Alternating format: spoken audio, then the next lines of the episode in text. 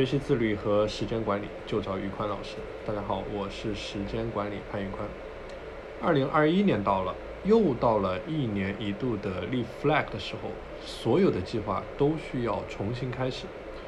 我之前尝试过各种目标管理的方式，在二零二零年呢，我一共设立了十个目标，包括了家庭、人际、健康、主业、副业等等。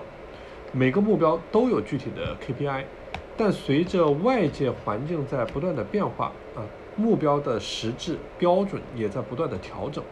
最后呢，这个目标是否有意义也受到了挑战。另外一个难点就是，我发现啊，当我在同时管理十个目标的时候，很难准确到识别到他们的每一个点上。当我去想我的一年要做什么事情的时候，哎，我的脑袋会是一片空白的，啊，所以说脑袋里面的概念它模糊不聚焦。于是今年我就尝试着把三只青蛙的理念落地，做得更专业一些。我每天都在问自己，我到底想要的是什么？而我得出来的一个最终的答案就是两个核心点，一个是健康，一个是事业。健康这个概念会渗透到生活的每一个方面，我给自己在这方面立了很多的 KPI，哎，但这样做呢有一个不好的点，就是会像去年一样，就是变得发散，然后就难以把力量汇聚到一个点上。所以说的话，我的做法还是尽量去抓两个核心点啊，一个是我的体重，还有一个就是我的锻炼的次数。啊，比如说，我要确保每周的最低体重在六十八公斤以下，以确保我能够达到一个最佳的 BMI 值啊，这个是第一方面。第二方面是全年锻炼的次数在二百六十次以上，每月每周都做相应的计划。OK。其他一切的健康理念都融入到每天的生活当中，为实现这两个核心点服务。啊，比如说，为了实现理想的体重，我应该采取什么样的策略？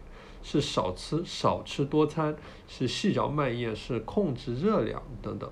所以，不断去理解我的身体，并且找到最适合我的方法，呃，去实现我的核心目标。同时呢，每天晚上我会花十五分钟的时间去反思我的健康项目啊，并做到一个持续的提升。关于事业这一块呢，就更加的简单粗暴。我现在只以一个指标来衡量，那就是我的净利润啊。我每个月给自己设立了固定的指标啊，至于怎么样去实现这样的指标，我不想给自己去设限。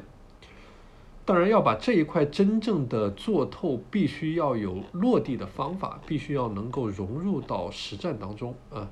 这里我给大家介绍两种具体的方法啊。第一个是我们说的 SMART 的原则，以我的健康管理为例啊。第一个是要具体，具体要达到一个什么样的健康状态。第二个是可衡量啊，包括锻炼的次数、体重的指标。第三块是可以获得。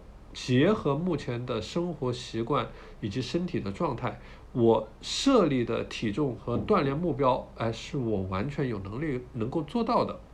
下一块呢是要有相关性，如何尽最大可能保证目标的设立能够符合我健康的最大利益？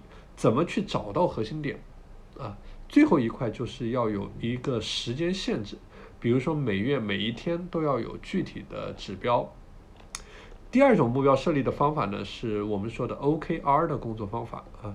以我的健康管理为例，一定要有一个最终的目标，就是最终要实现的目标。哎，比如说保持健康的生活状态，去最大程度的降低健康安全的风险啊。当然，在这一个最终的目标下面呢，有一些关键的指标啊，叫做 Key Result。关键的成果和指标是什么？怎么样去定量的评价？这个目标是否有达成啊？所以说，我们这里说的有目标的去死磕，去卡死任务量和时间点，就一定能够不断的出成果啊。无论你的目标是怎么样的，是要变美、变富、变优秀，还是提前退休四处旅游，都不要去拖延，不要去找借口。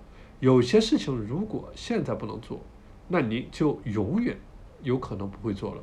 哎，等到二零二一年底的时候，我们再来看一看是否把所有的任务都清零。最后呢，祝大家二零二一年都能梦想成真。我这边呢也是建立了一个时间管理和自律的打卡社群。如果大家想要加入到这个社群中来，和一群优秀的伙伴一起抱团成长，大家可以添加我的微信 p a n l e o n 一九八八 p a n l e o n 一九八八，我是时间管理潘宇宽，我们下期节目再见。